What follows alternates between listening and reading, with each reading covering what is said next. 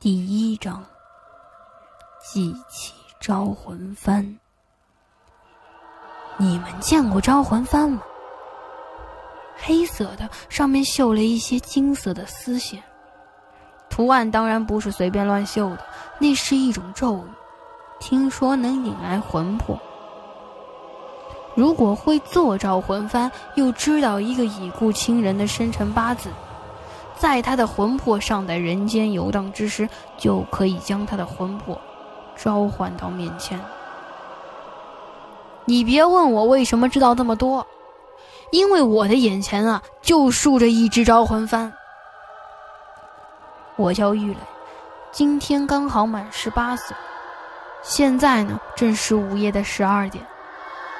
放在我面前的可不是蛋糕、美女、美酒，有的只是一个老太婆在神神叨叨的挑来挑去。这老太太是我奶奶。现在荒山野岭，四处一个人影都没有。奶奶摆起了一个祭坛，竖起招魂幡，然后就让我在这跪着。她嘴里呢哼着一些我听不太懂的语言。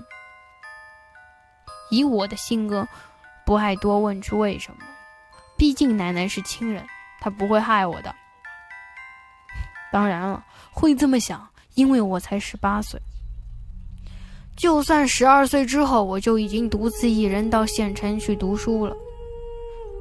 不过穷乡僻壤啊，大家都是单纯的。谁不喜欢谁就直接上去给他俩锤子，没勾心斗角这东西。磊磊，抱着。我正神游呢，奶奶将一个黑盒子塞到我的怀里了。这个盒子刚刚还摆在祭坛正中间呢，我心里还好奇这是什么呢。现在这个盒子在我手里了。长方形，跟半个鞋盒这么大。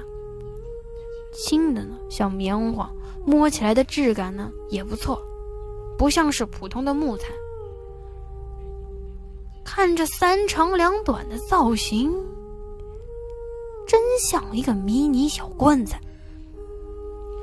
我谈不上害怕，虽然奶奶从小都给我灌输了不少鬼神之事，毕竟我还没亲眼见过。老人家嘛，总爱这样，喜欢用传说来吓唬人，说不定奶奶自己都没见过呢。一阵风吹来，招魂幡缓缓的飘动。我看见招魂幡的下方有一双鞋，我有点搞不清楚那双鞋是刚才就在那儿的，还是随着这阵风忽然出现的。不过这鞋的做工啊，真精致，黑色的布料做底，五彩的丝线绣图，图案应该是一些动物、花啊、鸟啊、虎啊什么的。鞋尖弯尖朝上，鞋底是木质的。这双有点像是少数民族的服饰，一双很小巧的鞋，真不知道什么样的姑娘。才会穿这样一双鞋呢。我还没来得及去想入非非，奶奶就将这鞋啊拾起来放到了祭坛上。随着他越来越快的念动咒语，越来越敏捷的在我面前跳来跳去，我有些头晕眼花。可能是夜深了的缘故，困了。模模糊糊之中。我看到一道白影从我的胸腔内飞出，飞进我包的那个小盒子里。我的意识到这儿断了，我像坠入到了一个黑暗的世界，没有灯光，没有身影。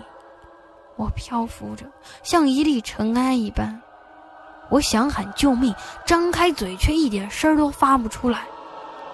正在不知道发生了什么时候，远处就好像有个声音在叫着：“雷雷，雷雷！”听声儿，好像是奶奶。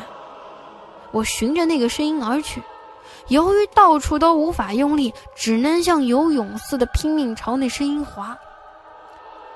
很快，那声音就近了。砰的一声，我脑袋像撞了什么似的，疼得我眼冒金星。我抬起手朝我那撞的那面墙敲去，发出了咚咚咚的声音。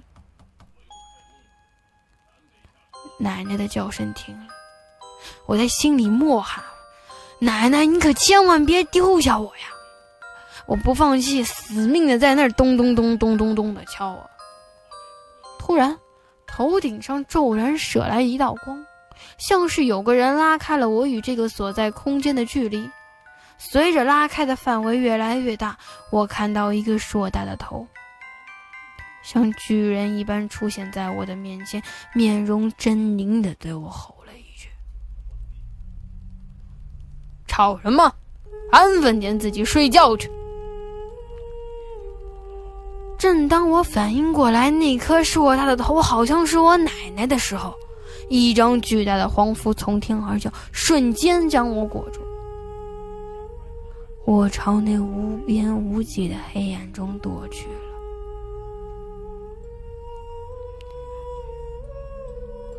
雷雷，醒醒！好像有人在晃我。我迷茫的睁开眼，怎么回到家了？奶奶焦急的站在床头。我坐起身，哎呀，头好疼啊！揉了揉太阳穴之后，看到旁边桌上点着两支白蜡烛，还有些糖跟水果。这自从我出生以来啊，我的家就搬到了这个鸟不拉屎的地方。没有电，平时点蜡烛或者是煤油灯过活。可眼前这两支白蜡烛，怎么看我怎么觉得奇怪。刚想该开口问，奶奶就将手里的鞋摆到我的床前，鞋尖儿呢，正对了我的床。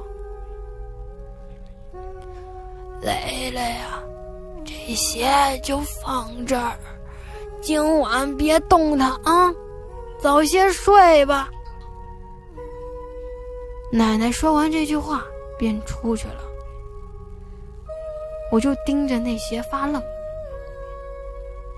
这一双就是我在招魂幡下看到的那一双，如今近看，做工更是惊为天人。可我怎么都觉得心里毛毛的。鞋对床，鬼上床啊！嗯，难道我的生日礼物是一只裹了小脚的女鬼？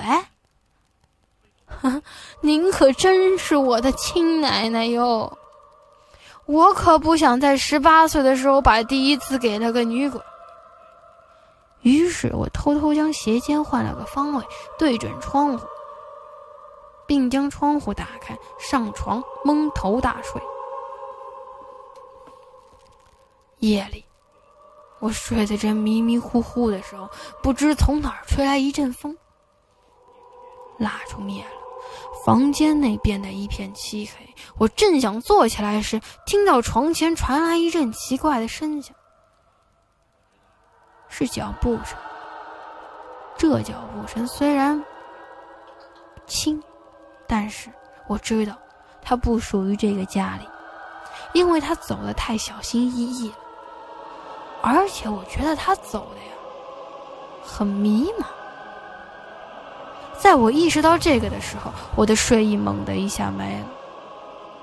本来我是对着墙睡的，这时候我可不敢回头了。我家的房屋已经有很长时间没有加固过了，门窗都是老旧型的。所以，房间门打开的时候，肯定会传来非常大的声响，而我根本没听见开门声，是那双鞋引来的吗？我拼了命的控制住身体，不要乱发抖，心里在那儿默念的阿弥陀佛，希望那玩意儿能顺着鞋尖指的方向飘出窗外。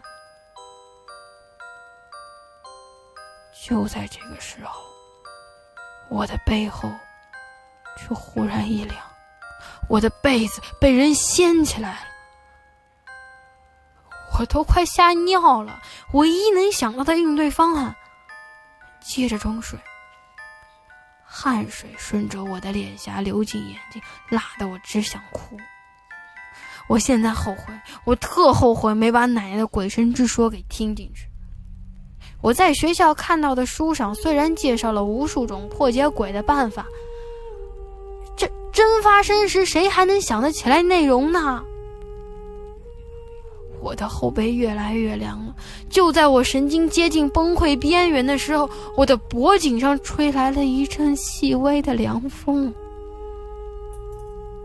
就像是有人在对着你的脖颈吹气呢。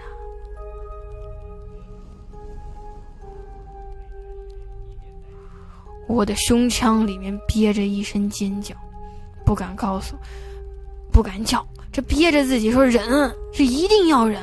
鬼多半吓人都是用吓的，我不看他不会被吓，就不会死了。我装个睡还能保住一条命呢。大约过了十几秒，对我来说就像过了几年一样的漫长。被子被人放下来，我还是不敢回头，保持那个姿势一动不动。风似乎停了，四周安静的连个虫子的叫声都没有。身子僵的也浑身难受，我依然不敢动。我也不知道坚持了多久，或许是太困了，竟然睡着了。事后我也很佩服自己。我第二天醒来的时候，这头脑昏昏沉沉的。坐起身，揉了揉太阳穴，哎呦！我扭头看到了那双鞋，鞋尖呢正对着我的床，吓得我一个机灵缩到了床角。这个动作把杯子可拉开了。我惊讶的看到，我旁边的床上竟然凹下去一个痕迹。就像是有个人曾经睡在了我的身后。小磊啊！门口传来的叫声让我纵起身蹦起来，逃离那个床的凹痕，以最快的速度拉开门，差点将门外的人给撞翻了。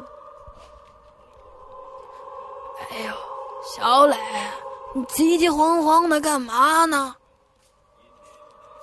一看是奶奶，这心神稍微定了定。我十八年来头一次带着不满的语气问奶奶：“奶奶，你昨天晚上给我弄了什么呀？”奶奶的拐杖蹲了蹲地。这孩子怎么说话呢？奶奶还会害你不成？这双鞋原本是要你带在身边的。想着你要去上大学不方便，就奶奶给你保管着。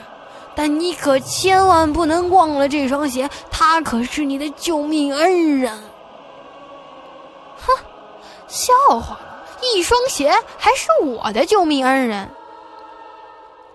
不过这话没敢说出来，因为奶奶是我最尊敬的人。我不管她出于什么理由做出这样的事儿。